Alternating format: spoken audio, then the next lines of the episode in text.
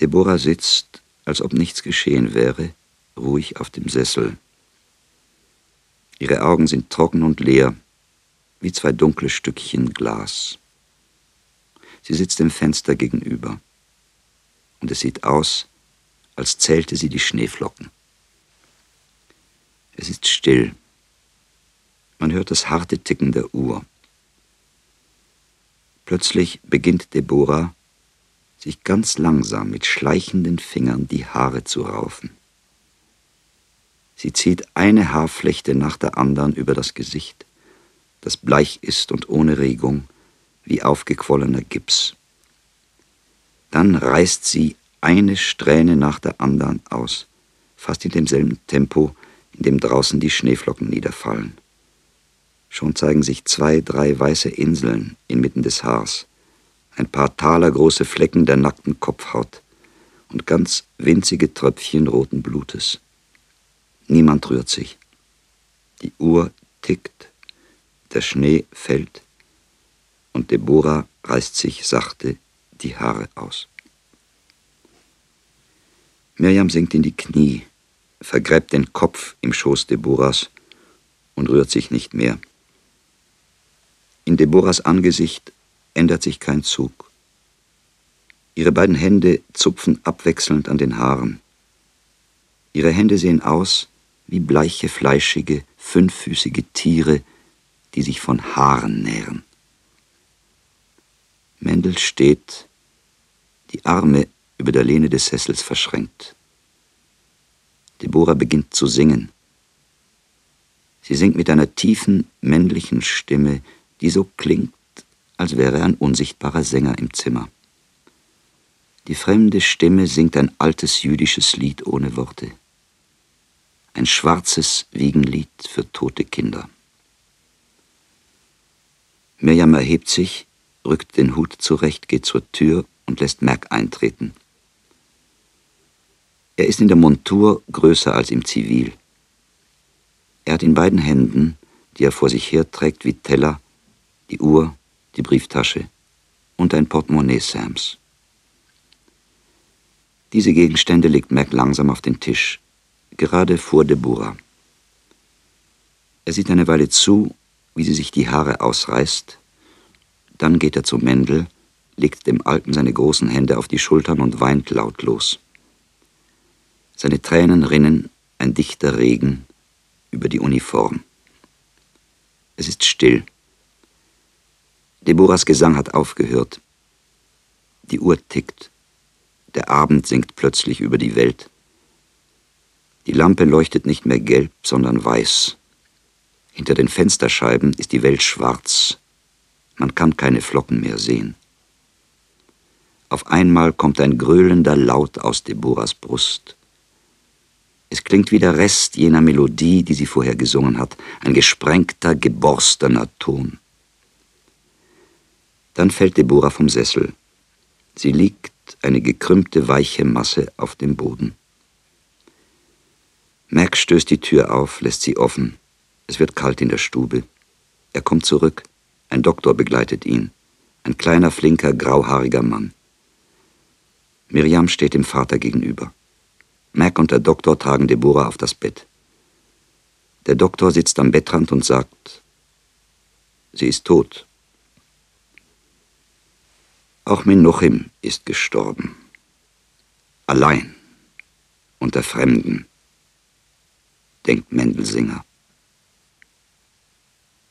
Sieben runde Tage saß Mendelsinger auf einem Schemel neben dem Kleiderschrank und schaute auf das Fenster, an dessen Scheibe zum Zeichen der Trauer ein weißes Stückchen Leinwand hing und in dem Tag und Nacht eine der beiden blauen Lampen brannte.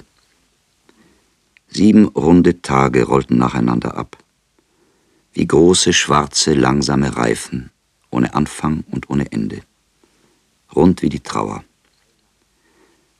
Der Reihe nach kamen die Nachbarn, Menkes, Skowronek, Rottenberg und Groschel, brachten harte Eier und Eierbegel für Mendelsinger, runde Speisen ohne Anfang und ohne Ende, rund wie die sieben Tage der Trauer. Mendel sprach wenig mit seinen Besuchern. Er bemerkte kaum, dass sie kamen und gingen. Tag und Nacht stand seine Tür offen, mit zurückgeschobenem, zwecklosem Riegel. Wer kommen wollte, kam, wer gehen wollte, ging. Der und jener versuchte ein Gespräch anzufangen, aber Mendelsinger wich ihm aus. Er sprach, während die anderen lebendige Dinge erzählten, mit seiner toten Frau. Du hast es gut, Deborah, sagte er zu ihr. Es ist nur schade, dass du keinen Sohn hinterlassen hast. Ich selbst muss das Totengebet sagen. Ich werde aber bald sterben und niemand wird uns beweinen. Wie zwei kleine Stäubchen wurden wir verweht, wie zwei kleine Fünkchen sind wir erloschen. Ich habe Kinder gezeugt, dein Schoß hat sie geboren, der Tod hat sie genommen. Voller Not und ohne Sinn war dein Leben. In jungen Jahren habe ich dein Fleisch genossen, in späteren Jahren habe ich es verschmäht. Vielleicht war das unsere Sünde weil nicht die Wärme der Liebe in uns war, sondern zwischen uns der Frost der Gewohnheit, starb alles rings um uns, verkümmerte alles und wurde verdorben. Du hast es gut, Deborah. Der Herr hat Mitleid mit dir gehabt. Du bist eine Tote und begraben. Mit mir hat er kein Mitleid. Denn ich bin ein Toter und lebe.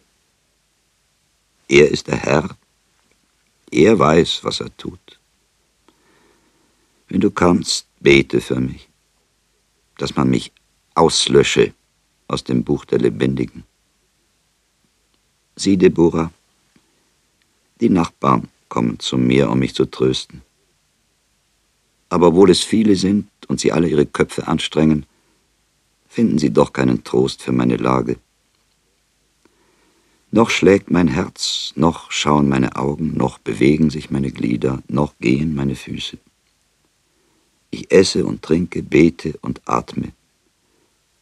Aber mein Blut stockt, meine Hände sind welk, mein Herz ist leer. Ich bin nicht Mendelsinger mehr, ich bin der Rest von Mendelsinger. Amerika hat uns getötet. Amerika ist ein Vaterland, aber ein tödliches Vaterland. Was bei uns Tag war, ist hier Nacht. Was bei uns Leben war, ist hier Tod. Der Sohn, der bei uns Shemaria hieß, hat hier Sam geheißen. In Amerika bist du begraben, Deborah. Auch mich, Mendel Singer, wird man in Amerika begraben. Am Morgen des achten Tages, als Mendel von seiner Trauer aufstand, kam seine Schwiegertochter Vega in Begleitung des Mr. Glück. Mr. Singer, sagte Mr. Glück, unten ist der Wagen. Sie müssen sofort mit uns kommen. Mit Mirjam ist etwas passiert. Gut, erwiderte Mendel gleichgültig.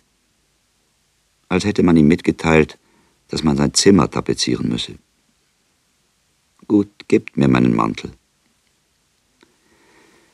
Mendel kroch mit schwachen Armen in den Mantel und ging die Stiegen hinunter. Mr. Glück drängte ihn in den Wagen. Sie fuhren und sprachen kein Wort. Mendel fragte nicht, was mit Mirjam geschehen sei. Wahrscheinlich ist sie auch tot, dachte er ruhig. Mac hat sie aus Eifersucht getötet. Zum ersten Mal betrat er die Wohnung seines toten Sohnes.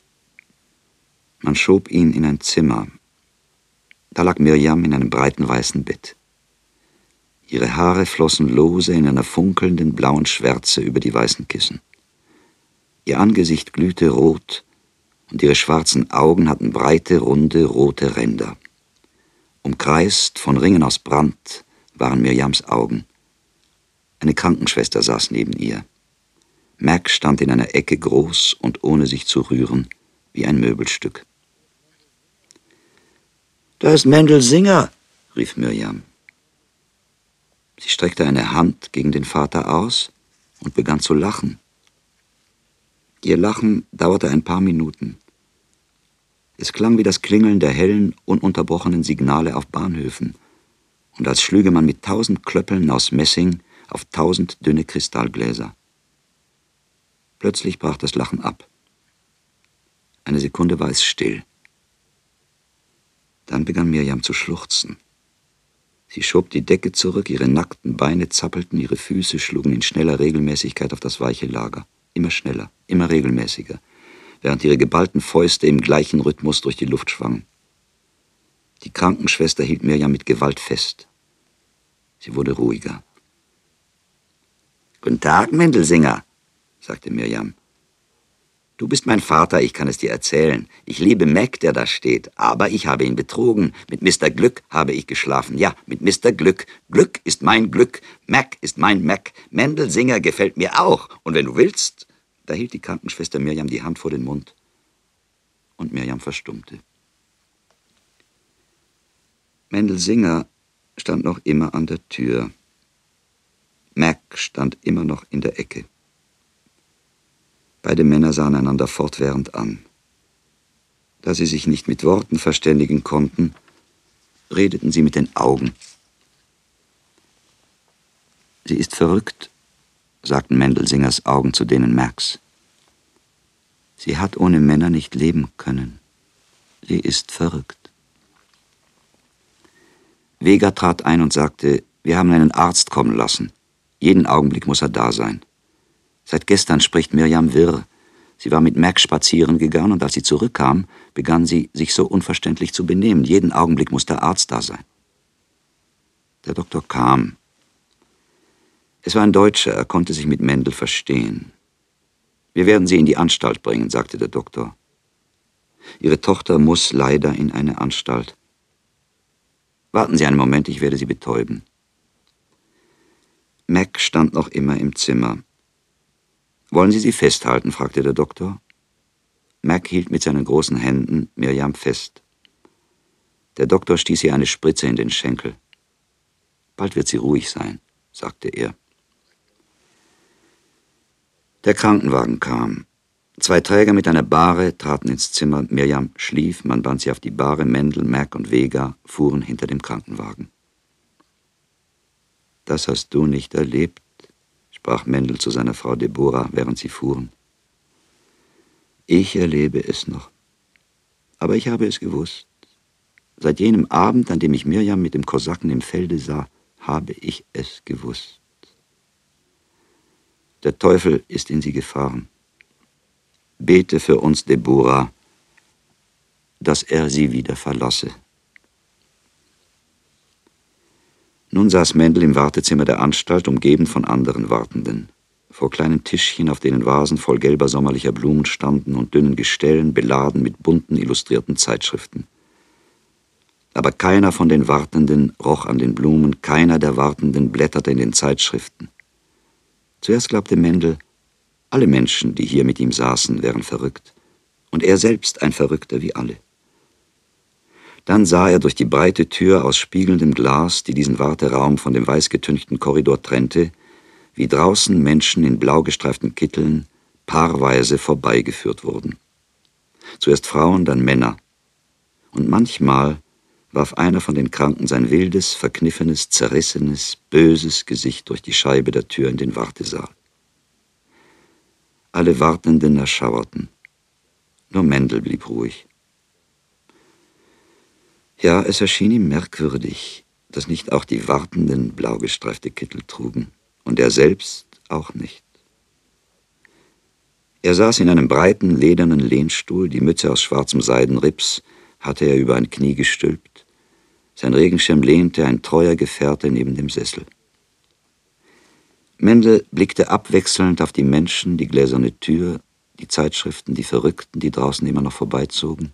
Man führte sie zum Bad, und auf die goldenen Blumen in den Vasen. Es waren gelbe Schlüsselblumen.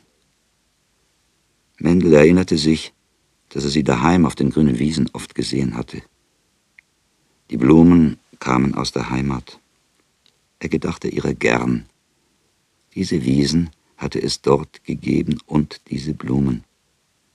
Der Friede war dort heimisch gewesen, die Jugend war dort heimisch gewesen und die vertraute Armut.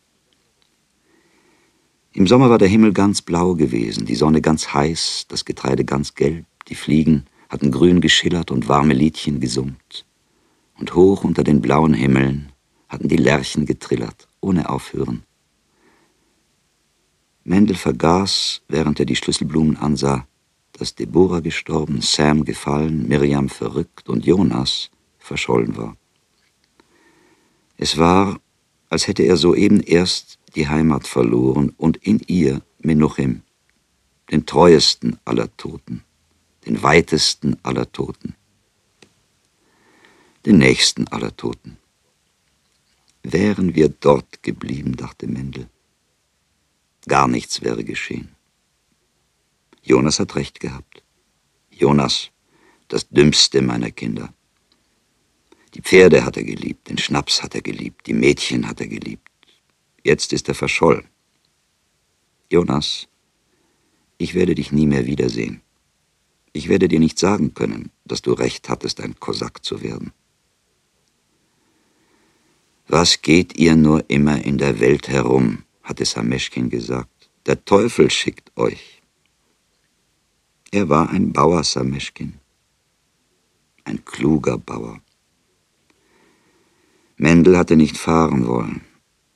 Deborah, Mirjam, Schemaria, sie hatten fahren wollen, in der Welt herumfahren. Man hätte bleiben sollen, die Pferde lieben, Schnaps trinken, in den Wiesen schlafen, Mirjam mit Kosaken gehen lassen und Menuchim lieben. Bin ich verrückt geworden, dachte Mendel weiter, dass ich so denke. Denkt ein alter Jude solche Sachen? Gott hat meine Gedanken verwirrt. Der Teufel denkt aus mir, wie er aus meiner Tochter Miriam redet. Der Doktor kam, zog Mendel in eine Ecke und sagte leise, Fassen Sie sich, Ihre Tochter ist sehr krank. Es gibt jetzt viele solcher Fälle, der Krieg, verstehen Sie, und das Unglück in der Welt. Es ist eine schlimme Zeit. Die Medizin weiß noch nicht, wie man die Krankheit heilt. Einer ihrer Söhne ist Epileptiker, wie ich höre. Entschuldigen Sie, sowas ist in der Familie. Wir Ärzte nennen das degenerative Psychose. Es kann sich geben. Es kann sich aber auch als eine Krankheit erweisen, die wir Ärzte Dementia nennen. Dementia praecox. Aber sogar die Namen sind unsicher. Das ist einer von den seltenen Fällen, die wir nicht heilen können. Sie sind doch ein frommer Mann, Mr. Singer. Der liebe Gott kann helfen. Beten Sie nur fleißig zum lieben Gott. Übrigens, wollen Sie noch einmal Ihre Tochter sehen? Kommen Sie. Ein Schlüsselbund rasselte, eine Tür fiel mit hartem Knall zu und Mendel ging durch einen langen Korridor. Vorbei an weißen Türen mit schwarzen Nummern, wie an vertikal aufgestellten Särgen. Noch einmal rasselte der Schlüsselbund der Wärterin, und einer der Särge ward aufgetan. Drin lag Mirjam und schlief. Mac und Vega standen neben ihr.